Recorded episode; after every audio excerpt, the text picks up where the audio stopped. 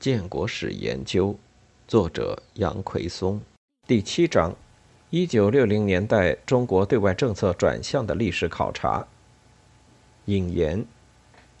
一九六零年代是中国对外政策急剧变动、中国外交陷入严重动荡和自我孤立境地的一段灾难性的时期。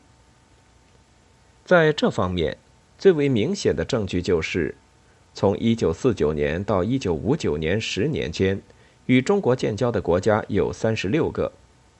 ；1970年到1979年十年间，与中国建交的国家有66个；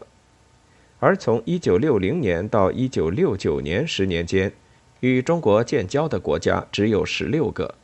而且1966至1969年四年时间里，不仅没有与一个国家建交。反而还因为输出革命或激进宣传，致使总共五十三个建交国或半建交国中，近三十个国家先后与中国发生外交纠纷，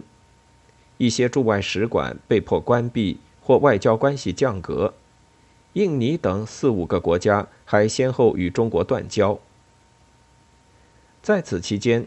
中国与周边的印度和苏联发生了两次大规模的边境军事冲突。出兵近三十万人，帮助越南进行抗美战争，鼓励和支持缅甸等东南亚国家革命党实行或恢复武装斗争，还在中国境内设立军事学校，帮助训练各国革命分子，资助他们回国组织暴力革命。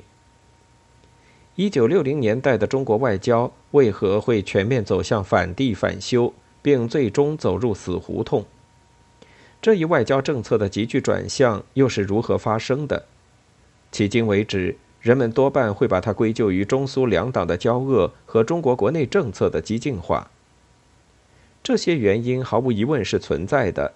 但与此同时，中美之间的较量，特别是处在美苏冷战格局下，又极度反感受此格局牵制的毛泽东的造反心态，也极大地影响着这一时期中国外交政策的变动。